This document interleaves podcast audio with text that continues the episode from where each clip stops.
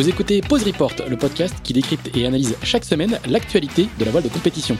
Pause Report est produit par Tip Shaft, le média des professionnels et des passionnés de voile de compétition.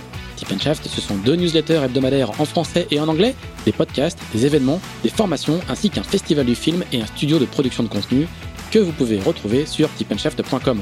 Je suis Pierre-Yves Lotrou et je vous souhaite la bienvenue dans Pause Report.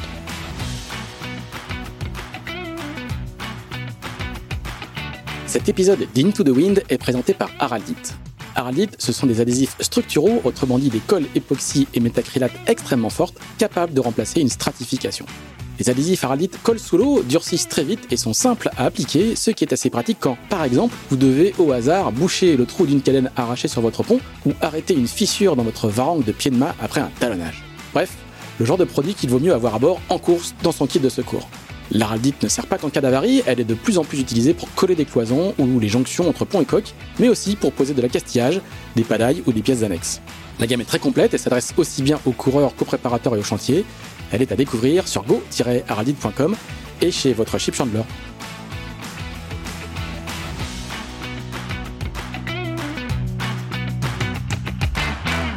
Bonjour à tous, bonjour à tous et bienvenue dans ce 41e épisode de Pause Report, le podcast hebdomadaire de Tip Shaft qui explique, décortique, décrypte, analyse l'actualité de la voile de compétition sous toutes ses coutures en compagnie des meilleurs experts. Euh, nous sommes le mardi 21 septembre, il est un peu plus de 9h30, on est quasiment à l'heure.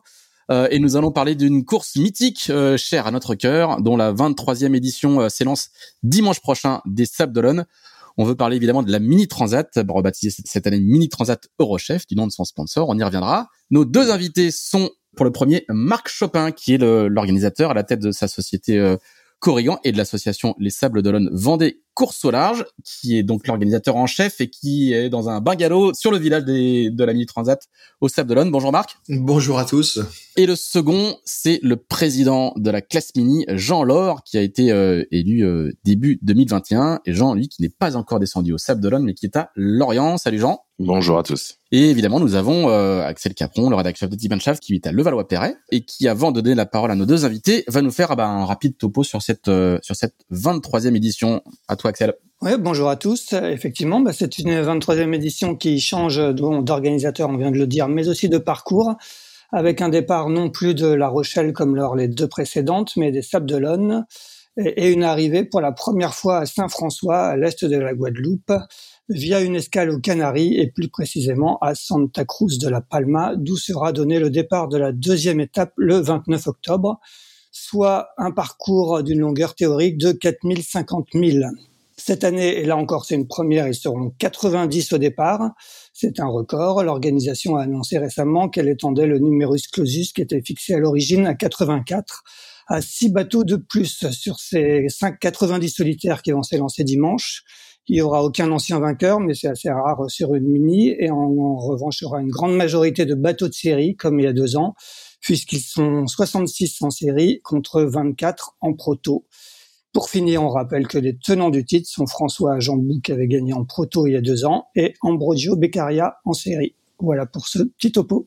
Merci Axel. Marc, on va on va commencer avec vous. Alors, vous avez pris en main l'organisation de, la, mini pour la pour la première fois. Ben, est-ce que vous pouvez nous nous nous, présenter un petit peu l'organisation de, cette course et puis votre votre parcours à vous? Vous êtes euh, vous commencez à être un petit peu connu dans le milieu, on va dire, mais euh, les gens qui nous écoutent vous connaissent pas vous connaissent pas forcément. Et puis euh, on, on, parlera un petit peu des, des Sables qui, qui, qui montent en puissance. Évidemment la, la ville du, des, du Vendée Globe, mais qui monte un petit peu en puissance ces ces dernières années en termes de de, de ville départ. Alors racontez-nous un petit peu qui vous êtes et, comment vous organisez cette course. Bon, qui je suis, c'est assez simple en fait. Euh, voilà, je suis euh, quelqu'un qui a navigué un peu, qui, qui arrive du Finistère Nord, qui a des origines euh, dans la baie de dans la baie de Morlaix à Carantec, et donc j'ai toujours été passionné par la mer. Et puis je suis venu pour le pour des raisons professionnelles au Sable d'Olonne. Et il y a six ans maintenant, euh, la course Les Sables Horta été menacée de disparition puisque le club qui, qui l'organisait à cette époque-là ne voulait plus le faire. Et donc on s'est retrouvé à 5-6 copains à dire bah on peut pas la laisser partir, on, on peut pas annuler. Donc on a monté une asso euh, en une semaine. On a sauvé la course et puis euh, le club Les Sables d'Olonne Vendée Course au large est né comme ça. Et puis bah l'ADN de ce club c'est la convivialité. Donc, euh, bah, on a organisé du coup la solo maître coq et puis les sables les Açores en mini, et puis la Transgascogne, et puis on a créé la 1000 1000. Et, euh, et, et, puis un empire, un véritable empire. non, non, pas un empire, pas un empire, mais juste de l'envie, beaucoup d'envie, beaucoup, beaucoup, beaucoup d'envie. Et, euh, et c'est vrai qu'on a une super équipe. Euh, on a une équipe de passionnés euh, qui est là sur euh, sur chaque. alors c'est pas des villages hein, sur les autres courses évidemment, mais mais qui est là pour donner un coup de main. On a des partenaires locaux, notamment les institutionnels, qui nous suivent à chaque fois. Et donc c'est vraiment un, un, plaisir d'arriver à organiser toutes ces courses. Voilà. Alors du, du coup, euh, dans le monde euh, des, des mini, il y a euh, toujours beaucoup de mouvements et puis il y a aussi quelques permanences. Je pense notamment au directeur de course Denis, qui est là depuis très, de très très longues années et que, vous avez gardé. Est-ce que vous pouvez nous, nous, décrire un petit peu rapidement qui qui fait quoi sur votre sur votre organisation et qu'est-ce qui qu'est-ce qui qu'est-ce qui change et qu'est-ce qui change pas? Alors il n'y a pas il y a pas de, de, de gros changements hein. sur l'organisation. Nous on travaille avec Denis déjà depuis euh, depuis six ans sur nos autres courses. Oui voilà. Pour préciser qu'il n'est pas que directeur de course euh, des, des mini. Il fait il fait il fait beaucoup de courses. Hein. Il, fait beaucoup de courses et donc on travaille avec lui euh, sur les Figaro sur la solomètre coq, avec les classes 40, euh, avec les multi 50 quand on fait la la, la 1000 1000. Donc euh, donc on a l'habitude de travailler ensemble, on s'entend bien. Donc Denis directeur de course avec Annabelle Moreau son assistante sur la mini et ensuite bah on a toute une équipe, euh, une équipe de com évidemment, puisque sur la mini c'est comme sur les autres courses, mais là c'est quand même une grosse course de, de, la classe. Donc on a toute une équipe de com avec euh, Perrine Vangilve euh, et, euh, et Servan qui, qui sont là pour rédiger. On a Alex Champi McLean sur les réseaux sociaux. On a Aurélie Barga et Juliette qui viennent en attaché de presse. Euh, et puis ensuite, on a un team euh, vidéo euh, avec Clara, Gestin, Vincent Olivo, de façon à essayer de couvrir un petit peu la manifestation en photo, en vidéo. Et on a utilisé les outils qui sont utilisés aussi pour le Vendée Globe, comme une Media House, de façon à mettre à disposition des médias aussi bien les photos que les vidéos, que tous les textes qu'on va pouvoir sortir pendant pendant cette mini. Axel. Oui, euh, Jean, bah, toi, tu as été élu après président de, la classe mini en, début d'année. Je crois que tu as succédé à Sébastien Plébellier, là, qui, court justement cette édition de la, Mini Transat. Est-ce que tu peux nous raconter un peu euh, d'où tu viens euh, de ton côté? Quel est ton parcours? Je crois que tu as fait la Mini Transat il y a deux ans, c'est ça? Ouais, exactement. Moi, j'ai participé à la Mini Transat en 2019 à La Rochelle. Et j'avais un peu découvert le mini sur le tard, enfin sur le tard très peu de temps avant, puisque moi j'ai découvert le mini en 2017 et que euh, l'envie euh, l'envie m'est venue euh, très rapidement d'en faire et que à la suite de la mini transat 2019, je suis rentré au CA avec comme conviction de pouvoir aider d'autres d'autres d'autres ministres euh, de participer à cette course. Et donc euh, voilà comment je me suis retrouvé à rentrer au CA et puis euh, et puis effectivement à succéder à Sébastien Pubelier qui a lui fait trois ans de, de présidence et qui n'a pas renouvelé parce qu'il participait effectivement à la Transat 2021. Et, toi, à titre personnel, comment tu as découvert la, classe mini? Tu, tu es, d'originaire de l'Ouest. Quelle était ton, ta rencontre avec cette classe et cette course? Ah Ouais, alors la rencontre, elle est un peu particulière. Moi, je viens de Paimpol, en Bretagne Nord. Mmh. Et euh, c'est la rencontre avec le mini, elle est un peu inopinée puisque je me baladais simplement au, salon nautique 2017 euh, et que euh, en baladant au milieu euh, de salon, euh, je suis tombé sur la remise des prix tout à fait par hasard et que j'y ai vu les images du mini et c'est comme ça que j'ai découvert le mini et que je suis rentré chez moi avec ce nouveau ce nouveau rêve né né dans au salon nautique comme ça très brutalement et, tu gardes quoi de foudroyer, et tu gardes quoi de de, de ta mini 2019 euh, Beaucoup de beaucoup de très belles images, de, de moments de partage, euh, surtout avec euh, d'autres d'autres ministres, de de très beaux moments de convivialité et de très beaux moments de solitaire et un mélange un mélange assez indescriptible de tout ça. Et finalement, euh, faut le faire pour euh, le faire pour le comprendre. Euh, tout le pas Stamini d'abord pour comprendre, c'était vraiment ça. ouais, c'est saisissant et c'est comme ça que je suis rentré au CA. Finalement, c'est c'est c'est de me dire que je pouvais pas je pouvais pas tellement le raconter. Je pouvais juste aider d'autres à, à, vivre à vivre la mini transat. Mais tu continues aussi à courir? Alors j'ai fait deux courses moi cette année. Euh, j'ai fait la PLM en début d'année au mois d'avril, là qui partait de Lorient, et puis la Transgascogne euh, qui partait de Port-Bourgenais avec euh, Victor Martinet. En fait, je me suis fait inviter en double à naviguer sur le 709 avec Paul Gauchet et sur le 1031 avec Victor Martinet. Voilà, on va dire à ceux qui ne connaissent pas que les ministres appellent leur bateau par le numéro. Ah oui, évidemment. Quand on devient un vieux ministre, on fait des concours le soir en buvant des bières pour se souvenir de chacun des numéros. Euh, c'est là que vous voyez l'âge des coureurs en général.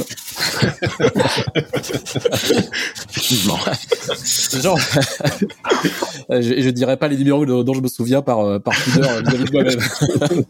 euh, genre, le, la, la, on, va rappeler un, un, un fait essentiel, hein, c'est que la classe mini et donc les coureurs et propriétaires euh, de l'épreuve, c'est un, un cas de figure très très particulier dans le monde de, des courses à la voile. Et donc, euh, vous décidez tous les deux ou trois éditions euh, de la vous faites un appel d'offres et vous décidez qui va organiser la prochaine mini-transat. C'est comme ça qu'il y a un nouvel organisateur qui est Marc Chopin qui, est, euh, qui l'organise cette année.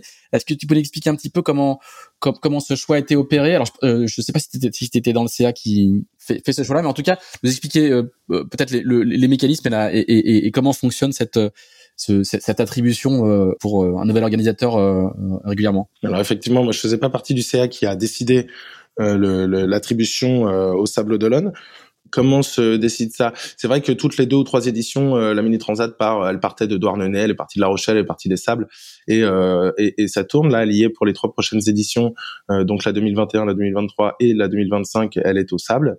Et puis, eh ben en fait, euh, un appel d'offres, des organisateurs euh, répondent à cet appel d'offres avec un parcours et un comment toute une organisation alentour et puis le CA se réunit pour euh, élire euh, le meilleur dossier ou celui qui semble le plus euh, adapté à, à, comment à la suite à la suite de la classe mini pour renouveler cette mini transat. effectivement, c'est une réponse à un appel d'offres finalement. Peut-être que Marc pourrait plus en dire finalement parce que lui, il a participé à, cette élection.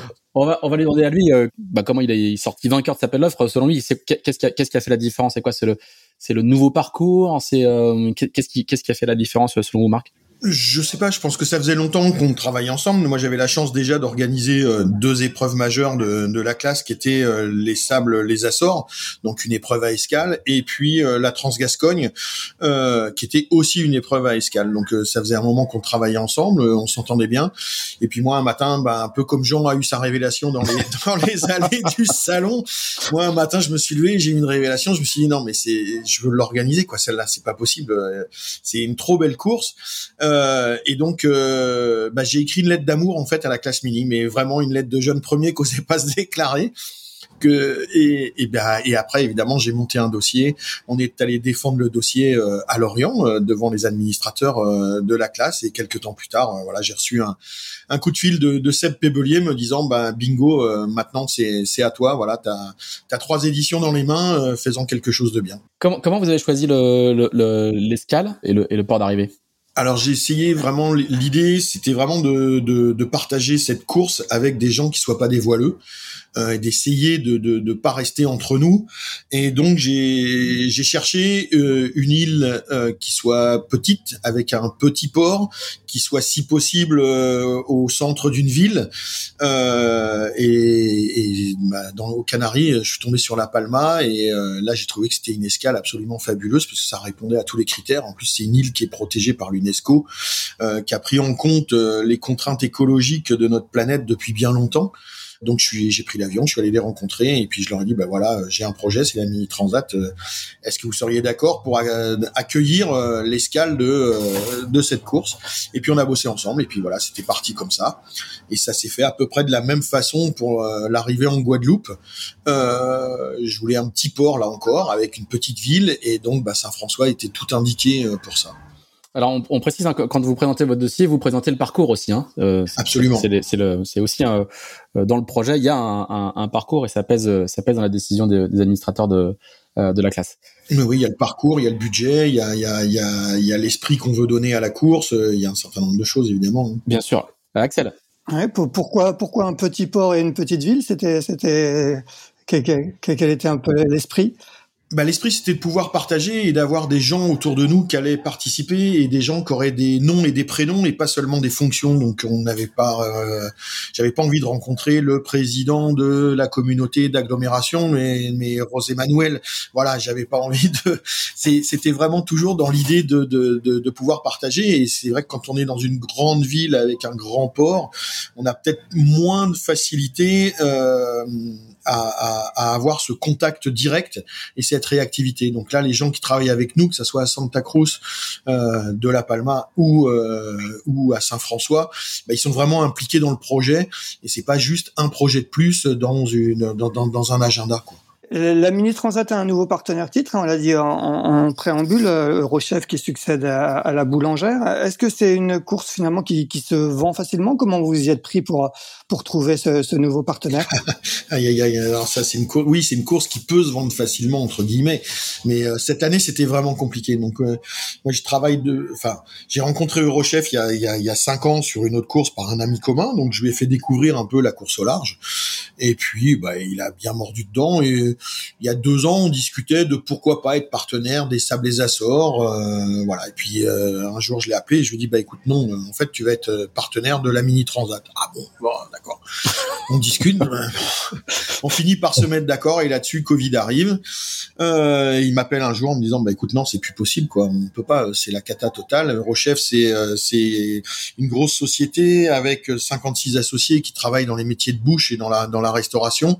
Vous imaginez bien que euh, l'année qui vient de passer a été un peu pénible pour eux. Donc j'ai trouvé un autre partenaire titre en novembre qui lui aussi a eu des soucis. Donc euh, je suis retourné voir Eurochef euh, en février, en mars. J'ai rappelé Olivier Béguier en lui disant bah écoute Olivier voilà là est-ce que tu peux faire quelque chose? Est-ce que tu peux m'aider? Et puis bah bingo, quoi, on était sur les mêmes valeurs et ils sont partis. Et donc là, ils ont fait une convention. Euh, ils sont en train de faire une convention aujourd'hui sur le village euh, avec des associés, avec des grands comptes. Euh, et je pense qu'on porte les mêmes valeurs eux et nous. Et, et je pense que c'est parti pour une belle aventure. Quoi. Jean, la, la, la, classe a son mot à dire sur, sur le partenaire titre. Vous êtes consulté On souhaite bon courage, nous, à l'organisateur. Merci. Jean. Il s'agit de trouver un, un, un sponsor. Euh, non, non, non, pas de mots, pas de mots euh, particuliers à dire. Euh, c'est vrai que euh, c'est, ça a été, on a suivi Marc dans toute l'élaboration de sa mini transat et notamment dans la recherche de ses sponsors. On, peut aider, on peut aider, mais à notre petite échelle. en fait, en fait, dans cette histoire de, de, de sponsors, c'est beaucoup Marc qui s'est qui s'est débrouillé tout seul entre guillemets. On, on suivait, on le suivait régulièrement, on mettait en place des réunions, euh, des réunions tous les mois euh, pour suivre l'avancée de la logistique et de l'organisation de la mini transat. Euh, pour que tout se déroule au mieux et pour qu'ils sachent qu'à tout moment ils pouvaient compter sur nous. Mais euh, sur ce coup-là, c'est Marc, euh, c'est Marc et, Marc qui s'est débrouillé. ouais, bah en tout cas merci à la classe hein, d'avoir fait confiance parce que je pense que vous avez dû avoir quand même quelques sueurs dans le dos. Moi, j'étais dans le dossier, donc en fait, je me rendais pas compte que le compteur tournait si vite. Euh, et quand, quand quand on a signé avec Eurochef, tout le monde me disait bah tu dois être tu dois être rassuré. Je dis bah non, en fait, c'était juste évident que ça allait se signer à un moment. Et une semaine après, j'ai compris que, que non, c'était pas si évident et que, en effet, la classe, vous aviez dû avoir quelques sueurs froides quand même. Exactement, exactement. C'est, c'est, c'est vrai que c'est un gros sujet de, de, de, de pression. Euh, de, de, une fois qu'on a confié la course et qu'on a signé l'appel d'offres et que l'appel d'offres a été remporté, euh, c'est vrai qu'il faut que tout se déroule euh, au mieux et que c'est, voilà, c'est l'organisateur. Il y a une grosse confiance entre la classe mini et l'organisateur et les organisateurs de course d'ailleurs, et un dialogue continu qui se met en place. Ouais, ça je confirme, c'est vraiment agréable avec la classe. Il y, a, vraiment un, un, niveau de confiance qui est très très élevé, et c'est c'est aussi pour ça que c'est vraiment agréable d'organiser des courses de mini. Quoi. Bon, c'est une vraie love story, hein. Euh, non, non, c'est pas, pas, le cas. C'est pas le cas de toutes les courses. Je me permets de le souligner au passage. Euh, Marc, du coup, euh, au, au, mieux cette, ce, ce, ces flots d'amour, est-ce qu'on peut parler argent quand même? On peut, on peut, on peut combien. Combien, combien ça coûte d'organiser la mini transat? Bon, c'est un budget. Là, cette année, ça va être un budget d'un million deux, un million trois. Mm euh, voilà, qui est réparti euh, différemment entre la ville de départ, entre l'organisation générale, hein, donc euh, que ça soit euh, les frais, les, frais de, de, des collaborateurs et des de tous les gens qui vont venir travailler avec nous sur toute toute la durée de, de la mini. Et puis il y a les frais de village de départ, les frais de village de l'escale, les frais de village d'arrivée. voilà, il y a les les frais arbitraux, il y a, il y a, il y a tout un tas de frais. Les balises, les bateaux accompagnateurs. Exactement, voilà, les balises, les bateaux accompagnateurs, la communication. donc tout ça, ça, monte vite et, ça fait qu'on arrive vite à, des chiffres qui sont certainement bien moindres que d'autres courses, mais mais qui sont quand même très importants quoi. Et, vous savez que chez Shaft, on, on, aime bien les chiffres. Est-ce que vous pouvez nous donner, euh, sinon le chiffre, au moins une fourchette pour euh, pour le, le, le coût du, du, naming de la de la Transat? Ça coûte combien de donner son nom à le nom de sa marque à Ça ça a pas ça, ça, a pas de prix dans une dans une année. Non mais ça a pas de prix dans une année de de, de... Et, et, si Olivier Béguier et Eurochef ont envie de communiquer là-dessus, ils communiqueront ils communiqueront là-dessus. Moi je, je pense que j'ai pas à le faire aujourd'hui. Ils m'aident et ils m'aident bien. Ils m'aident beaucoup. La ville des Sables m'aide énormément. La Vendée, le départ, la, la, région aussi. Euh, sont des acteurs qui dès le début, euh, nous ont suivis. Voilà. Et puis après derrière, on a tout un réseau de, partenaires. Euh, très efficace. Cette année, c'était compliqué d'avoir du cash et du coup, on a été très aidé en échange marchandises et en échange produits, euh, ce qui permet d'organiser la course de façon relativement sereine. Voilà, donc on, on, fera encore mieux en 2023, je pense. Mais euh, là, cette année, on a sécurisé la course, euh, on a réussi à faire un village. Euh, qui est, euh, que moi je trouve sympa, que j'ai voulu comme un village de copains. Euh, et a priori, ça a l'air de prendre, donc c'est plutôt bien. Axel, oui, Eurochef s'engage sur une édition ou c'est sur plusieurs éditions? Alors, euh, dans l'idée, euh, évidemment, euh, on voit loin. On fait d'abord euh, une première rencontre. Euh, voilà, on se découvre, on voit comment on peut faire ensemble et on s'est donné jusqu'à juin pour décider des deux prochaines éditions. Voilà. Pour l'instant, je pense que tout le monde a le sourire chez Eurochef. moi aussi, c'est un, c'est un partenaire qui est, qui est super avec qui on peut discuter, qui comprend les problématiques de, la course au large, même s'il la connaît pas et qu'il la découvre euh, seulement maintenant, avec les problèmes de timing qu'il peut y avoir, avec euh, tout ce qui tout ce qui fait la course au large. Et euh, donc c'est vraiment facile et sympa de travailler avec. Un, petit mot peut-être, Marc, sur, l'actualité chaude, hein, avec l'éruption volcanique est en cours aux Canaries. J'imagine que, que vous êtes attentif à la situation. C'est en plus sur l'île de la Palma où, où cette mini transat va faire escale? Est-ce qu'elle fait peser une menace sur l'escale prévue là-bas? Quelle est la situation un peu sur place? J'imagine que vous êtes euh, en lien direct avec eux. Oui, on est en lien avec les autorités. En fait, on trouvait pas de gyrophare pour faire la ligne d'arrivée, donc on a décidé d'allumer un pétard. C'était plus simple pour que les mini voient la ligne de loin. Non, non, euh, à plaisanter. On a compris que ça allait dans les 1,2 millions d'euros de budget. Quoi. voilà, c'est ça. En fait, c'est de la pyrotechnie. Non, non, évidemment, on est en contact avec euh, avec les autorités, euh, avec les autorités locales. Aujourd'hui, l'escale est pas du tout remise en cause. eux là-bas, ils sont ils sont très sereins. moi, je le suis un peu moins parce que forcément euh, on n'est pas habitué à ça et se dire qu'on va sur une île sur laquelle il y a une éruption qui vient d'arriver, euh, c'est un peu, ça peut être un peu choquant. Mais euh, non, non, pour l'instant, évidemment, s'il y avait le moindre risque, on, trouverait un plan B. Hein. On est déjà sur des plans B forcément, vous imaginez bien. Mais aujourd'hui, avec les informations qu'on a ce matin encore, il n'y a pas, pour eux, il n'y a aucune raison d'envisager un plan B, même si on continue à surveiller au jour le jour, évidemment.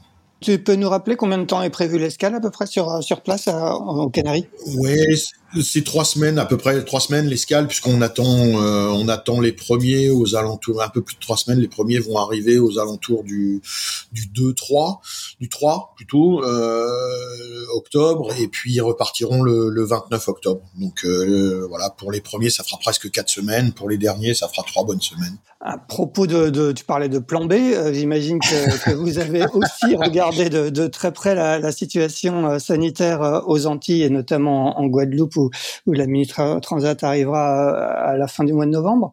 Comment est la situation sur place? Est-ce que là aussi vous avez été euh, obligé d'étudier des, solutions de repli? Euh, Est-ce que tu peux nous parler de comment donc tu as vécu un peu cette dernière semaine qui ont forcément été sans doute un peu compliquées pour vous? Bah écoute, on dit qu'une mini, ça se mérite euh, pour ceux qui la font. Moi, je vais pas la faire, je vais l'organiser, mais mais j'ai le sentiment que pour une pour un baptême du feu, en fait, je suis un peu gâté, quoi. Donc, euh, bah écoute, là, là, en, Guadeloupe, les chiffres sont plutôt bons. Hein, euh, ça descend de façon rapide et, et accélérée.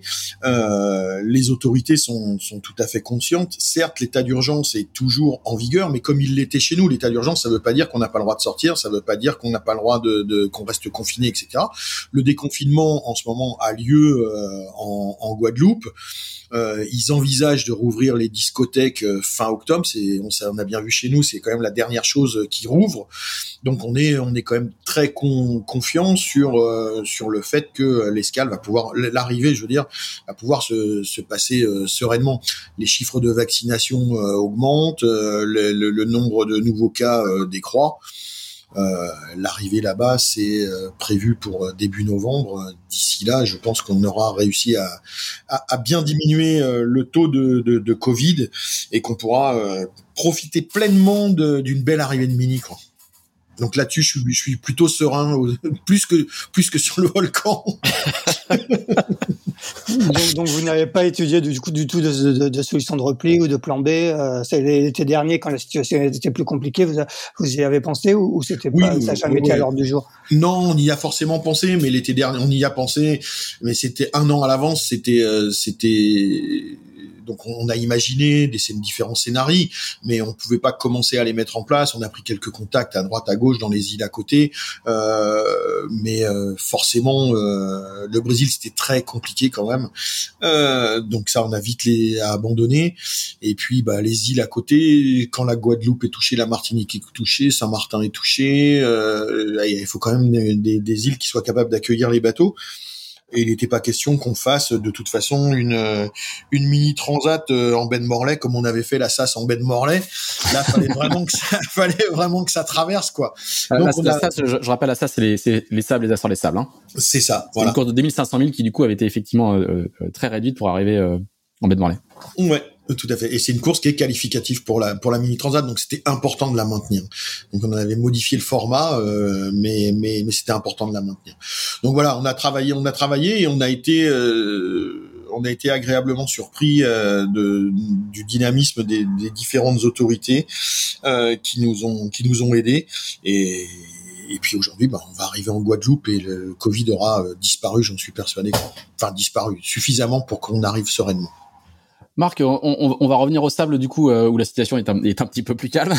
Euh, vous, vous, avez euh, vous avez annoncé tout récemment le, la décision de d'étendre le nombre d'inscrits au départ à 90. Mmh. Est-ce que vous pouvez nous expliquer un petit peu dans, dans quel cadre ça se fait et, et puis pourquoi pourquoi au final ça se fait ça se fait aussi tard on, on, Jean va nous expliquer ensuite le, les processus de qualification et la, et la pression qu'il y a depuis plusieurs éditions sur le, le, nombre de gens qui veulent faire la mitrate. Mais expliquez-nous vous euh, pourquoi, pourquoi vous avez pris cette décision et, comment vous la prenez quoi? Donc 90 au lieu de 84. Hein c'est ça, voilà. 84, c'est déjà beaucoup de bateaux, c'est des petits bateaux. Euh, il faut malgré tout les surveiller. C'est de l'encadrement. Et donc euh, c'est le plan qui est déposé auprès des affaires maritimes, du préfet maritime, euh, de toutes les administrations. Euh, et cette année, c'est vrai qu'on a eu un nombre record de dossiers de, de, de gars et de filles qui voulaient faire la mini, ce qui est ce qui est assez génial. Et euh, on a on a attendu un peu parce qu'il y a toujours des défections, donc euh, on a attendu un peu et ça nous paraissait quand même compliqué puisque on avait choisi des petites villes et de fait des petits ports. Et bah, six bateaux de plus, même si c'est des mini, ça fait quand même un peu de mètre linéaire de ponton et c'est pas forcément euh, évident à trouver. Et puis, euh, et puis, bah, fallait préparer la com, il fallait changer les dossiers de presse, il fallait ceci, il fallait cela, etc., etc. Donc, c'était pas simple. Et puis, il y avait une règle qui était édictée depuis longtemps, qui était 84 et pas 85 ou pas 86 il y avait quand même pas mal de bateaux qui restaient en liste d'attente et euh, des gars et des filles qui avaient monté un projet depuis euh, quelques années qu'on allait laisser sur le carreau. Donc on, la classe nous a quand même euh, un peu sollicité. Les ceux qui étaient en liste d'attente nous ont appelés, nous ont écrit, nous ont demandé si on pouvait pas ouvrir un de plus, deux de plus, trois de plus. Donc on a regardé et puis bah on, a réussi à ouvrir à 90. Voilà, là c'était vraiment le maxi et donc de permettre à 6 de plus de, de, de venir réaliser leur rêve quoi simplement et, c'est chouette. Donc on est triste pour ceux qui restent, mais c'était vraiment pas possible de les incorporer, c'était trop compliqué. Quoi.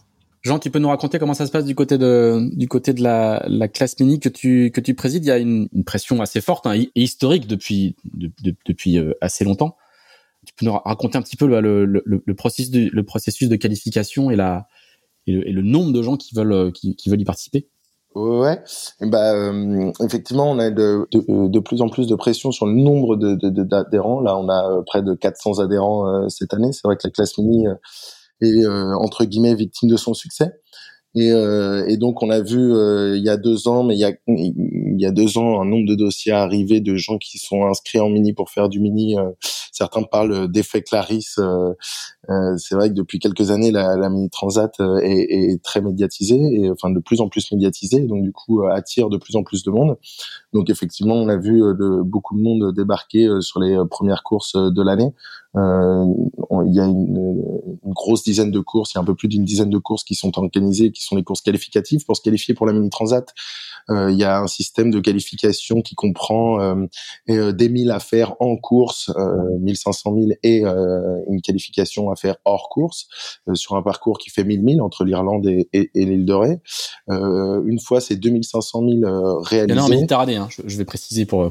pour ouais, ouais, effectivement. Il y, a, non, il y a un circuit, il y a un circuit méditerranéen, il y a un circuit, il y a des courses en, en Méditerranée, des courses en Atlantique, et, et donc voilà, et ces 2500 000 de courses euh, effectuées, alors euh, on peut prétendre s'inscrire à la mini transat et euh, cette année c'est vrai que c'est une année un peu record. Il y a des années comme ça qui ont vu beaucoup de monde beaucoup de monde s'inscrire. Il faut préciser que pour les départager en fait c'est à celui qui a fait le plus le, plus grand nombre de milles hein. il y a des il y a, des quotas pour les pour réserver aux, prototypes par rapport aux bateaux de série qui sont beaucoup plus nombreux. Mais il y a une il y a une course aux milles qui est qui qui qui fait qu'il y a beaucoup de gens sur le sur le circuit et que il faut le souligner que petit à petit les autres classes, notamment la classe 40 et l'IMOCA, est en train de mettre en place puisqu'ils connaissent eux aussi un afflux de candidatures. Et la classe mini connaissent euh, j'aurais pour repartir à ta place excuse-moi parce que j'ai été j'ai été euh, confronté à la même chose il y a il y a, il y a bien longtemps mais c'était c'était déjà c'était déjà le cas. Et les méthodes de, de, sélection entre guillemets et de, et de, et de classification des, des coureurs qui arrivent sont reprises aujourd'hui par les, les, les, classes des bateaux plus grands quoi nous, il y a, y a, un aspect chronologique aussi à la, à, la classe mini, c'est-à-dire qu'un an avant euh, la mini transat, les, les, les inscriptions s'ouvrent. À partir de là, on, on peut s'inscrire et puis après, il faut avoir, euh, il faut avoir rempli euh, sa qualification, donc les 2500 000, les 1000 000 hors course et les 1500 000 en course. et c'est au plus au plus vite que que les, les places s'ouvrent. Et donc effectivement on a gardé la classe mini garde euh, demande de, de, enfin réserve un nombre de places au prototype euh, pour euh, garder cette classe active puisqu'il y a aujourd'hui beaucoup plus de séries de bateaux de série que de, de bateaux prototypes. Et donc pour s'assurer une flotte prototype on réserve des places en prototype. Et puis après toutes les places sont distribuées effectivement avec le reste des bateaux. Il y a des quotas de, de, de bateaux euh, voilà dans les inscriptions et, et euh, c'est la classe qui, qui c'est la classe qui contrôle le, les qualifications. Hein. C'est l'organisateur. Euh, non, une commission. On est contre guillemets que le réceptacle, mais c'est le, c'est vraiment la classe qui a la main sur le sur, sur ces règles-là. Hein. Ouais, c'est ça. Nous, nous, on a, nous, organisateurs, on reçoit les, les demandes, mais c'est la classe qui valide. Et à chaque fois, euh, c'est la classe qui nous dit, OK, celui-là, il est qualifié. Il a bien ses, ses 1000 000 hors course, il a ses 1500 000, il a euh, ceci, il a cela, etc. Et nous, après, c'est de l'administratif. Voilà. Est-ce qu'il a bien sa licence? Est-ce qu'il a bien ses différents papiers? Mais, mais c'est la classe qui valide la qualification et c'est au premier qui, qui se qualifie, qui, qui est inscrit euh, sur, sur nos listes d'inscription définitive. C'est ça, ce qui demande un, gros boulot. Euh, on a une commission de qualification qui passe euh, beaucoup de temps à euh, recevoir des dossiers de qualification et donc à valider les qualifications puisqu'on demande tout un tas faire la qualification de 1000 1000 par exemple. À la fin on, on, remplit un dossier. Tous les ministres qui sont passés par là le savent. On remplit un dossier avec un bilan personnel un bilan technique et puis en, en, en prouvant sa capacité à pouvoir naviguer au large en par exemple en faisant un, en, en, naviguant sextant. Il y a, y a des il y a comment l'exercice il y a un point astro à faire. Un point astro à faire exactement. Euh, voilà pour euh, montrer euh, un point BLU, donc récupérer la météo au large. L'idée c'est de montrer sur ces 1000 milles qu'on est capable de naviguer seul au large pendant pendant plusieurs jours. Jean, comment vous à la classe? Vous vivez vous vivez cette cette pression là parce que elle est elle est, elle est positive, mais elle n'est pas forcément agréable tout le temps. Je veux dire, pour beaucoup de gens, c'est le projet d'une vie. C'est des gens hyper motivés et tout, et c'est une pression forte. Hein. Ouais, c'est bah, dans les statuts de l'assaut, l'objectif de l'association est de faire naviguer le maximum de, personnes au large. ça, c'est dans les volontés de l'assaut, donc c'est très positif. Et effectivement, de plus en plus de monde se mettent à faire du mini. Maintenant, c'est pas forcément facile à gérer. Effectivement, quand il y a de plus en plus de monde, ça veut dire que sur chaque course, on a mis un ordre de préférence en place parce que sur chaque course, de plus en plus de monde veut s'inscrire, sauf que les places sont limitées, comme l'évoquait Marc. organiser une course avec 90 bateaux, c'est pas simple. Et, euh, donc il y a des systèmes d'ordre de préférence maintenant pour pour pouvoir s'inscrire aux courses et et, euh, et c'est pas évident de gérer cette ce, ce, flux de, de personnes et plus on, plus on multiplie les courses plus les gens plus les ministres font des milles et plus il y a de personnes qualifiées pour la mini transat et donc on arrive comme cette année avec un moment trop de monde pour faire une course qui de toute façon est limitée à 84 84 places. Euh, donc c'est vrai que nous cette année on avait demandé, on a demandé à Marc euh, euh, de voir quel effort il pouvait faire en plus pour pour augmenter le nombre de participants à la mini transat. mais Marc avait signé un appel d'offres pour 84 places et donc ça n'a pas été simple de d'augmenter. et on remercie encore d'avoir augmenté à 90 personnes euh, cette année, quoi. Même si on est désolé pour, euh, du coup, euh, il y en a six qui ne pourront pas participer à la mini transat cette année, qui étaient sur liste d'attente et qui ne pourront pas participer à la mini transat. Mmh. qui étaient qualifiés avec le nombre de mille, etc qualifiés, mm-hmm. inscrits, qui avaient payé et, qui ne pourront pas partir. Euh, une pensée euh, pour eux. Euh, dont effectivement les projets mini sont des projets très engageants. Ce sont des projets de vie. On sacrifie beaucoup de choses pour faire du mini parce que ça marche pas comme dans d'autres classes. Beaucoup au sponsoring, on n'est pas full sponsor en mini, donc c'est des projets qui sont très engageants, qui demandent des sacrifices personnels et financiers. Et, et donc du coup, arriver à faire la mini transat, effectivement, c'est un c'est un rêve de vie qui nous a demandé euh, beaucoup de sacrifices. Et donc, euh, on, est content que 6 de plus puisse réaliser ce rêve, euh, donc que 90 puisse réaliser ce rêve cette année. Oui, Marc, euh, cet effort-là dont parle à l'instant Jean, est-ce que ça, d'un point de vue logistique, est-ce que ça veut dire un bateau accompagnateur de plus? Est-ce que tu peux déjà nous rappeler aussi euh, quel est un peu le dispositif sur l'eau pour accompagner euh, cette flotte conséquente? Ouais, alors pour ceux qui qui savent pas, voilà, la Mini, c'est il n'y a pas de communication avec la Terre, contrairement à toutes les autres grandes courses. C'est-à-dire qu'ils partent vraiment tout seuls et nous on sait où ils sont en permanence, mais mais eux peuvent pas nous nous, joindre. Il n'y a pas de téléphone, il n'y a pas tout ça, quoi. Donc, euh, il, faut qu'on mette un dispositif de sécurité en place. Et pour ça, c'est les bateaux accompagnateurs. Donc, c'est des voiliers. Ils sont au nombre de sept. Et sous la direction de, Denis Hugues et d'Annabelle Moreau, euh, la direction de course, ils vont être positionnés au milieu de la flotte, un peu en arrière, un peu en avant, un peu sur le côté, etc. Et donc euh, tous les jours, ils ont des contacts avec ces bateaux accompagnateurs qui eux sont équipés évidemment de téléphones Iridium, de façon à les positionner sur la flotte pour pouvoir intervenir si jamais on voyait qu'il y avait une trace de bateau qui nous semblait un peu douteuse, si jamais il y avait euh, un, skipper qui avait un, un problème. Donc c'est vraiment important. C'est à la fois nos yeux, nos oreilles, et puis c'est aussi les chiens de berger euh, de la course, ces bateaux accompagnateurs. Donc, il faut vraiment leur tirer leur chapeau, notre chapeau, parce que ils font un boulot euh, extraordinaire. On n'en parle pas souvent, mais euh, ils sont présents sur l'eau. Ils ont des contacts tous les jours avec les skippers par VHF, puisqu'il y a un appel comme à l'école euh, qui est fait. Et donc, bah, quand on n'arrive pas à avoir un des élèves, et eh ben on demande aux petits copains de relayer pour être sûr. Et tous les tous les jours, on compte nos petits gars et nos petites filles pour savoir si tout le monde est bien là et si tout le monde si tout le monde va bien. Donc là, passé à 90, on n'a pas eu besoin besoin de mettre un bateau accompagnateur de plus. On est juste dans la limite qui va bien. C'était, ça faisait partie aussi des critères qui font qu'on ne pouvait pas ouvrir à plus de 90 parce que euh, bah, sur les bateaux accompagnateurs, c'est des marins expérimentés, c'est souvent des des marins qui ont déjà fait la mini transat, donc qui connaissent, qui savent de quoi ils parlent et qui savent aussi euh, ce dont peuvent avoir besoin euh, ceux qui sont en mer et qui font la course. Et est-ce qu'on peut imaginer à, terme sur les prochaines éditions euh, d'étendre encore le nombre d'inscrits et du coup ce dispositif sur l'eau? On peut tout imaginer. Après, est-ce qu'on reste raisonnable ou pas? Euh, C'est la question qu'il faudra se poser. C'est euh, partir à 100 ou à 110 bateaux. Est-ce que c'est raisonnable? Ça fait une très grosse flotte. C'est aujourd'hui, je sais pas répondre. On va faire celle-là à 90. Euh, et puis il faut il faut des structures d'accueil aussi. Quoi. C'est 110 bateaux. C'est il faut la place dans les ports. Il faut de la place dans les ports. c'est c'est pas simple non plus à trouver. Hein prendre la place pendant longtemps dans les ports. Donc euh, voilà, on va faire celle-là, 90. On va voir comment ça se passe et puis après on débriefera avec la classe mini, avec nos partenaires et puis euh, et puis on verra. Mais je pense que 90 c'est déjà un, beau chiffre quoi. Et, petite, question, excuse-moi Axel, mais petite question euh, Marc, quand vous arrivez, vous appelez les AFMAR et vous leur dites bah on va passer à 90, ils disent quoi les affaires maritimes? C'est un peu les gens qui ont le final cut quand même. Hein. Non, mais on travaille avec eux de, on travaille avec eux euh, bien en amont, donc. Euh, oui, j'imagine que vous dites pas surprise. Voilà, c'est ça, c'est ça. Donc euh, pour eux, c'est pas une surprise. Euh, même si nous on disait non, non, non, malgré tout, on travaille, on travaille, on travaillait déjà dessus, donc c'était pas, c'était pas une surprise. Ça reste raisonnable, ça reste dans des critères qu'on s'est fixés au niveau sécurité avec eux et qu'ils nous ont fixés. Donc voilà, mais passer au-delà, c'était pas jouable. Très bien. On va, changer un petit peu de sujet pour, pour s'intéresser aux, coureurs et à, l'évolution, on va dire, du, du, paysage des coureurs. Jean, toi qui es président de la classe mini, qui, qui a été, qui court encore, est-ce que tu peux nous, nous, nous brosser un petit peu un, tableau des, des tendances, euh, je sais pas si on va si on peut dire ça comme ça, des tendances sociologiques de, de, de, la flotte? Euh, on, a, on a beaucoup de gens.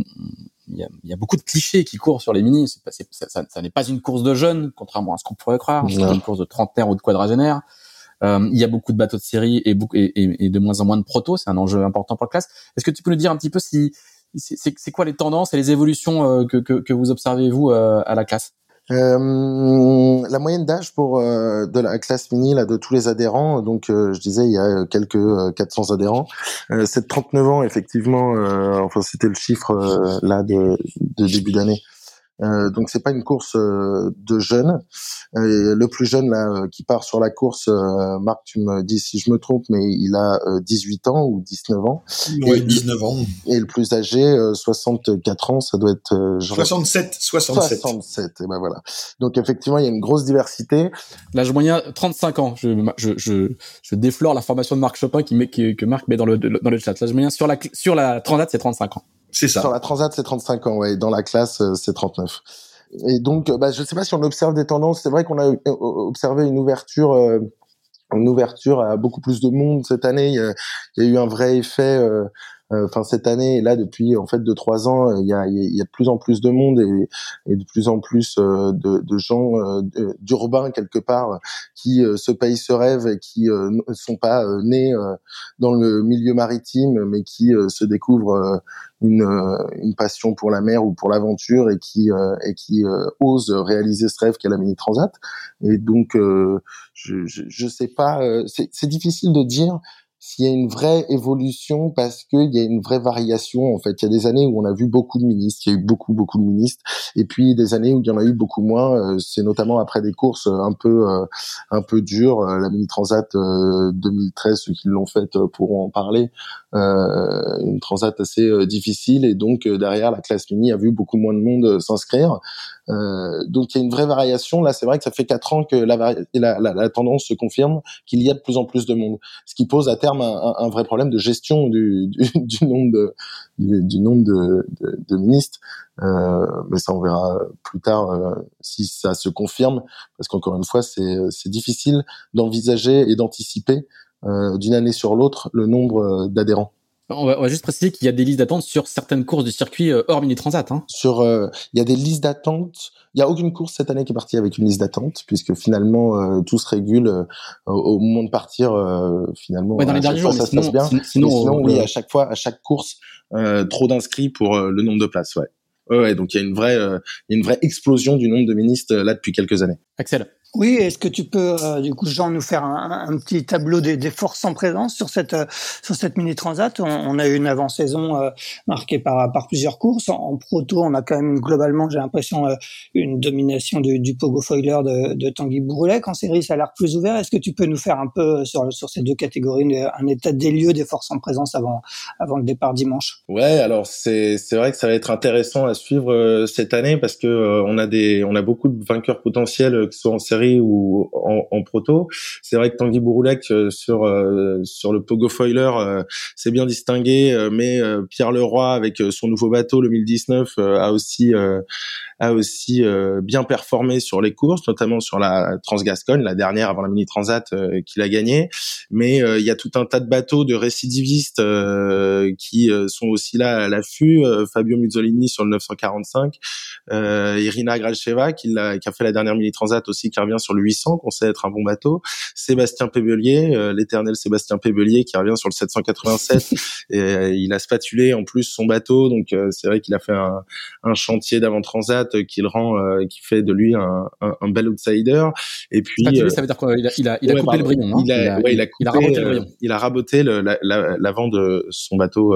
Ce qui a été fait sur plusieurs classes 40 ce qui a été fait aussi sur plusieurs IMOCA. Ouais. complètement dans l'esprit du proto, du proto d'un bateau qu'on peut euh, qu'on peut faire évoluer euh, pour euh, pour gagner en performance et puis derrière d'autres bateaux comme enfin François Champion le, le, le, 850 aussi avec Victor qu'on sait être un passionné. Donc il y a beaucoup de bateaux pour aller chercher la victoire ou des places de podium en proto. Et puis en série le jeu est complètement ouvert aussi. On a plusieurs on voit plusieurs vainqueurs potentiels. C'est le, le, petit jeu sur le village départ notamment. C'est c'est d'imaginer euh, qui va se retrouver devant, quand, comment, avec euh, différents bateaux. Euh, personne saurait dire aujourd'hui si d'un maxi, d'un Pogo 3 ou ou d'un Vector qui peut gagner euh, Vector, Alberto Riva qui euh, défendra les couleurs de l'Italie euh, tenante du titre en, en série euh, un bateau arrive à bien faire marcher son bateau. Il a gagné la dernière Transgation la dernière course la dernière course avant la mini transat. Et puis en Pogo 3 Léo de Biès Léo de Biès Brieux Lebec Quentin Richer donc 947 906 914 sont des bateaux qui vont aller vite on le sait à voir comment les maxi vont se comporter pareil, il y a beaucoup de, il y a beaucoup de, de, gens qui naviguent euh, très vite. Euh, euh, je pense à Hugo Dallène, Romain Le Gall, Jules Simon. c'est des gens qui vont vite sur l'eau et qui qui ouvrent le jeu du coup complètement en, en, série. c'est difficile aujourd'hui de prévoir un, un vainqueur, donc ça va être une course intéressante à suivre. En série, c'est aussi un peu la première fois que les que les, les, les, maxi et les nérons euh, globalement vont être vont être au point et vont être euh, développés après deux saisons euh, deux saisons à travailler. Ce qui n'était pas ce qui était pas le cas sur le sur les éditions précédentes où le Pogo 3 dominait vraiment quoi. Ouais c'est ça. Là c'est le, le, match est plus ouvert. Il y avait 5 maxi 650 sur la Transat 2019 euh, alors que là, il y a, il me semble, 14 maxi, euh, 14 maxi sur cette édition-là. Donc c'est vrai que ça a ouvert le jeu et que euh, et que du coup les Pogo 3 euh, sont plus dans un fauteuil entre guillemets. Euh, mais le Vector, n'enterrons pas le Victor. Alberto Riva est actuellement premier du classement mini série en 2021, notamment suite à sa victoire sur la Transgascogne. Donc ça fait trois bateaux qui peuvent potentiellement qui peuvent potentiellement gagner cette édition. Sur les protos, euh, Jean, euh, il y, a, y, a, quelques foilers. Il y a combien de foilers là sur cette sur cette édition et, comment tu vois un petit peu l'arrivée des foilers? J'ai l'impression que c'est ça, ça, met forcément du, du temps à, être fiabilisé sur sur ces bateaux qui sont forcément moins hauts sur l'eau. Ouais, alors euh, contrairement à ce que j'ai lu quelque part, il n'y a que trois foilers. Donc le 900, euh, le 900 qui était un bateau, euh, l'ancien Arkema qui était un bateau euh, plein d'innovation. cette année, c'est Camille Bertel qui navigue sur le 900. Alors c'est le premier foiler. Il y a le 969 de Tanguy Bouroulec et le, je voudrais pas me tromper, le bateau de Jay Thompson j'ai plus son numéro, euh, qui euh, qui est aussi un foiler. Donc il y a trois foilers cette année. C'est vrai que c'est des bateaux difficiles à, à, à fiabiliser. Tanguy Bouroulec sur le 969 et le Pogo Foiler, ils ont fait un gros, il a fait un gros travail de, de fiabilisation du bateau. Et aujourd'hui, il semble au point. Euh, je sais pas tellement où en sont euh, Jay et, et, et Camille euh, sur la fiabilisation de leurs bateaux, mais c'est des bateaux qui sont pas simples en mini 650. C'est des bateaux, c'est petits 650 pour faire, pour rendre les foils efficients. Et donc c'est pas c'est pas évident effectivement de naviguer en foil en mini. Marc, question un petit un, petit comparatif. Vous organisez des, des, courses en classe 40, en Figaro et en mini. vous avez vous connaissez bien les trois populations. Euh, on sent que vous avez beaucoup d'affection pour les pour les ministres, mais euh, racontez-nous si c'est si c'est des, des courses très différentes à, organiser et, des et, des et des coureurs très très différents dans dans l'esprit. À organiser, non, c'est pas euh, c'est pas c'est pas radicalement différent. Hein. Il y a toute la partie euh, la partie logistique reste la même. On a juste un bar qui reste ouvert plus longtemps. Sinon, le, le, bar reste ouvert plus longtemps chez lui, les courses mini, c'est ça hein Sur demande de la classe. Mais, non, non, non. C'est partie du cahier des charges. Non, non, l'organisation, c'est pas radicalement différent. C'est, c'est pas les mêmes contacts, parce qu'en effet, c'est pas les mêmes populations, et c'est vrai que la convivialité de, de, de, de la classe mini, est quand même quelque chose de d'à part. Après, moi, j'ai la chance d'organiser des courses à escale et c'est vrai que du coup, les courses à escale ont vraiment une saveur particulière parce que euh, même si c'est un peu euh, pro euh, sur le, le, départ au sable, bah, quand on arrive, par exemple à Horta, euh, et ben on se retrouve entre nous. Bah du coup c'est un peu une famille et, euh, et là ça se détend et ça devient vraiment sympa. Donc c'est vrai que les courses à escale ont vraiment une saveur particulière qui fait qu'on apprend à se connaître et que euh, bah, on vient pas juste pour passer son contrôle sécu et puis après on rentre à l'hôtel ou on retourne en Bretagne ou dans le midi euh, en attendant le jour du départ. Avec les mini, bah, ils sont là, ils sont là tout le temps. Ils sont, il y en a pas mal qui sont toujours en train de bricoler sur leur bateau. Ils sont accessibles. Il n'y a pas ces frontières, même pour le public qu'on peut avoir euh, sur d'autres séries. Euh, les, les, les, gens, les enfants euh, descendent sur les pontons, peuvent leur poser des questions, ils sont super contents de répondre. Donc c'est vrai que c'est c'est agréable. C'est aussi pour ça que moi j'aime bien j'aime bien les classes de mini. Après dans les autres classes, il y a il y a, il y a, d'autres choses aussi qui sont sympas. Mais ça elle a un petit côté, une petite saveur particulière. Voilà. Je note d'ailleurs dans, les partenaires, il y a un vignoble du Luberon. Hein. Du coup, je suis allé voir. C'est ça, c'est ça. on a un vignoble du Luberon, on a un, un romier qu'on ne pourrait citer, à boire tout ça avec modération. Il faut faire très attention. Euh, euh, voilà. donc, euh, oui, il faut savoir aller chercher les bons partenaires aussi. Axel. Oui, Marc, euh, Pierre-Yves en, en, parlait tout à l'heure. On a l'impression qu'il y, y, a une vraie montée en puissance des Sables d'Olonne dans, dans l'organisation de courses. Bon, on connaît bien sûr le, le Vendée Globe euh, euh, depuis 89, mais il y a aussi cette année euh, donc la, la, la, mini transat, la Golden Globe Race qui a déjà eu lieu et qui aura dont le départ de la deuxième édition aura lieu l'année prochaine, l'Ocean Globe Race, euh, des courses mini. Et c'est, il y a une vraie politique de, de, la ville des Sables de, de devenir un, un, vrai pôle de, de course large. Oui, je crois que la ville a, a fait le choix. Alors je je vais évidemment pas parler en son nom. Hein. Nous, ça fait six ans qu'on qu'on se bat et qu'on se débat pour dire que euh, au Sable d'Olonne, il n'y a pas que le vent des globes. Euh, et du coup, la ville a entendu et a décidé euh, d'axer euh, son développement aussi, et notamment touristique et en termes de notoriété, autour de la voile et de la course au large, ce qui nous va, ce qui nous va très bien, quoi. Hein. Donc euh, voilà, il y a des projets qui, qui, qui, vont éclore bientôt. Il y a des réflexions sur euh, sur la façon dont on peut organiser les choses, donc la façon dont on peut mutualiser des choses, parce qu'on a un peu tous besoin des mêmes choses, quel que soit l'organisateur. Donc euh, moi je suis je suis évidemment heureux de cette décision euh, de la ville que de vouloir se positionner comme un port euh, d'accueil euh, des courses au large, c'est clair. Voilà, c'est évident. Et euh, bon, on fait souvent des petits clins d'œil euh, au Vendée Globe. C'est assez compliqué hein, pour euh, les autres courses parce que euh, ici en Vendée ou au Sable, pendant longtemps, le Vendée Globe a un peu écrasé les autres courses.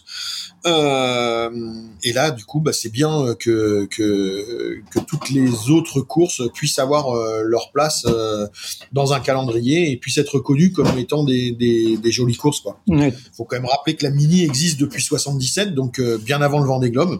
Et de temps en temps, je fais un petit clin d'œil euh, voilà, affectif en disant que le Vendée Globe est, est finalement une conséquence de la Mini Transat, puisque elle existait avant et que sur le Vendée Globe, on retrouve énormément de ministres qui ont fait la mini ou qui ont fait du mini. Il y en avait 18 euh, sur le Vendée Globe qui, qui est parti et ils étaient 18 euh, ministres à l'arrivée, ce qui prouve que c'est une superbe école de la course au large et que qu'on apprend à se débrouiller, à se dépanner, euh, voilà. Et tu me parlais euh, euh, en juillet, là, quand on avait fait un article sur le sujet, de, de, de la possibilité de faire un pôle d'entraînement euh, qui serait qui serait ouvert au mini, mais pas seulement au Sable d'Olonne. C'est, c'est toujours d'actualité. Alors c'est toujours d'actualité. Ouais, ouais, tout à fait. Là, ça y est, on a réussi à, à, à à lancer le projet. On va démarrer par un pôle mini. On va pas faire euh, tout tout de suite euh, trop grand. Euh, chaque chose en son temps. Donc là, on a 14 mini. on cherche d'ailleurs, j'en profite pour passer le message. On cherche un entraîneur pour la saison prochaine. Donc s'il y a un entraîneur qui avait qui a envie de venir sur les sables, il faut passer eh l'annonce dans le mercato de Tip Shaft, Marc. tout à fait. non mais c'est vrai. Non non mais je dois le faire depuis longtemps et j'ai pas j'ai pas pris le temps. J'étais un peu pris par une petite course là organisée avec 90 bateaux mais, mais, mais je vais le faire. Jusqu'à vendredi 15h. Euh, ok, message reçu. Donc vous, vous commencez par les mini avec avec l'objectif après d'accueillir d'autres classes éventuellement? Éventuellement, ouais, éventuellement. Voilà. Donc on va pas on va pas aller marcher sur les plates-bandes d'autres qui font déjà des choses sympas. Euh, il y a des Figaro euh, à Saint-Gilles, voilà, qui qui s'entraînent. On n'ira pas faire un entraînement Figaro, ça serait totalement stupide alors qu'il y a quelque chose qui fonctionne euh, à quelques kilomètres de chez nous. Mais pourquoi pas du classe 40 Et puis après, bah, on va voir avec la ville, avec le port, ce qu'on a les moyens de faire et, ce qu'on pourra faire. Voilà, mais on, va y aller étape par étape. Euh, en tout cas, nous, en ce qui concerne, euh, ce qui nous concerne nous et ce qui concerne le club, étape par étape, pour essayer de faire euh, les choses du mieux possible. Jean, on a, oublié une petite question quand on parlait des projets mini. Est-ce que tu peux nous, rappeler un petit peu ce que c'est que les c'est quoi la fourchette des budgets pour un, projet de mini Si à l'issue de cet épisode de Pause Report, on a convaincu des gens d'aller faire la prochaine mini Transat, combien, combien ça va leur coûter? C'est euh, très divers. Euh, ça peut être, ça peut être, ça peut être autour de 30 000 euros, comme ça peut être autour de 100 000 euros. tout dépend euh, du, du, projet qu'on monte, quoi. Donc tout dépend du, du, du bateau euh, qu'on prend. Est-ce qu'on prend un nouveau bateau? Est-ce qu'on prend un, un, vieux bateau? Et euh, est-ce qu'on y passe du temps? Est-ce qu'on passe du temps dessus ou alors est-ce qu'on est pris ailleurs et donc du coup on doit faire faire les choses? Ça dépend du nombre de courses auxquelles on participe. Ça dépend de si on dort dans, dans son bateau avant les courses ou si on, on, se loge dans des logements plus confortables. Ça dépend de tout un tas de choses. un budget mini, un budget en dessous de c'est difficile de faire en dessous de 20 000 sur deux ans. Et, là, je parle bien de deux ans, évidemment, de projet, mais, euh, mais en deux saisons, on, on, voit, ouais, on voit deux, deux, deux, saisons, donc qui a été une grande tendance pendant longtemps, mais aujourd'hui, on voit que les temps d'ailleurs de, préparation de mini transat se rallongent et ont on, plutôt tendance à passer à trois ans. Euh, ce qui permet aussi de diminuer les budgets. Le plus plus on anticipe et plus tu peux diminuer le budget. Euh, tu capitalises plus longtemps, mais tu diminues ton budget. Donc euh, c'est entre, ouais, disons, euh, disons 20 000 parce que j'ai envie de croire qu'aujourd'hui il y a encore des gens qui arrivent à faire euh, du, mini pour pour 20 000 euros sur deux ans. Et puis effectivement, il y en a qui, il y en a qui peuvent mettre jusqu'à 100 000 euros, mais ces gens-là, à limite, sont plus soutenus. C'est des gens qui sont soutenus financièrement par des sponsors et qui peuvent mettre plus d'argent et donc qui se payent plus de de, de comment de matériel, de, de, nouvelles voiles, etc. Ça va être plus euh, des projets qu'on des chambres d'hôtel, euh, ouais, des chambres d'hôtel de grand luxe euh, avant les départs des courses, pourquoi pas. Euh, non, mais il y a vraiment, il y a, il y a, il y a, y a un truc, il y a, il y a vraiment un esprit qui fait qu'on peut, on peut faire un, un, projet mini pour pour pas grand chose. En tout cas, nous, c'est ce qu'on essaye de défendre au sein de la classe mini, c'est c'est de contrôler l'envolée des budgets pour que justement ça reste accessible à tous, puisqu'encore une fois, c'est c'est la volonté de la classe mini, c'est dans nos textes de rendre la course au large accessible à tous. Et donc pour ça, euh, on essaye de, de, garder un certain contrôle sur les euh, sur les prix. Euh, alors c'est difficile de lutter contre contre l'argent, mais mais on développe tout un tas de dossiers aujourd'hui qui qui permettront de continuer, enfin qui permettent de continuer à faire des projets mini pour pour peu d'argent. tout ça est relatif évidemment, hein, mais pour peu d'argent, quoi, disons. Ouais. En tout cas, pour des budgets raisonnables. Est-ce qu'il y a des coureurs qui, sur cette édition, ont réussi à, à lancer leur projet, à l'exécuter? En une saison?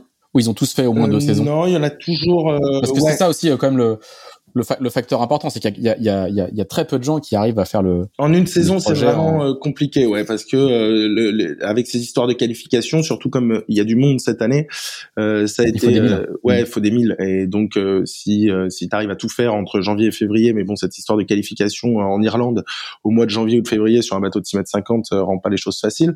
Donc, donc non, c'est compliqué de le faire en un an, sauf quand tu as un proto, parce qu'évidemment un proto, comme tu as des places réservées, alors éventuellement tu peux mettre ça en place sur un an. Mais euh, je j'aurais pas d'exemple là de quelqu'un qui a réussi à le faire, faire en un an euh, cette année. Euh, non, c'est vraiment deux ou trois ans plutôt de, de préparation euh, pour un projet mini. Est-ce que toi on va te revoir sur la mini? Moi, j'ai annoncé oui. euh, le jour de mon arrivée euh, en Martinique en 2019 que c'était super, mais que j'y retournerai jamais. Et, et rapport au sacrifice que ça implique, mais plus je passe de temps sur les pontons évidemment et plus ça donne envie d'y retourner de voir l'ambiance là au départ de la mini transat euh, donne évidemment envie de se retrouver euh, une nouvelle fois là-dedans euh, c'est compliqué de répondre à cette question. je sais quel engagement ça représente et, euh, et euh, du coup ça rend plus difficile. Et puis j'aimerais euh, citer mon ami Nicolas Destet qui m'a dit un jour quand je pensais y retourner pendant qu'on était confiné, je pensais y retourner et qui m'a dit Jean n'oublie pas qu'on ne fait qu'une seule fois sa première mini transat et que euh, du coup je réfléchis avec cette phrase depuis. Il faut savoir que les départs de mini transat et les arrivées de mini transat sont les moments où on fait les pires promesses. Exactement. voilà. eh ben écoute, euh, merci, merci beaucoup Jean, euh, Marc, merci beaucoup. C'était merci à vous. très très sympa. Et puis on se retrouve. Euh, on se retrouve la semaine prochaine avec, euh, avec Axel. Bonne, euh, bonne journée, bon départ de Mini Transat à tous les ministres. Salut Salut, merci. Salut, merci. Bonne semaine à tous.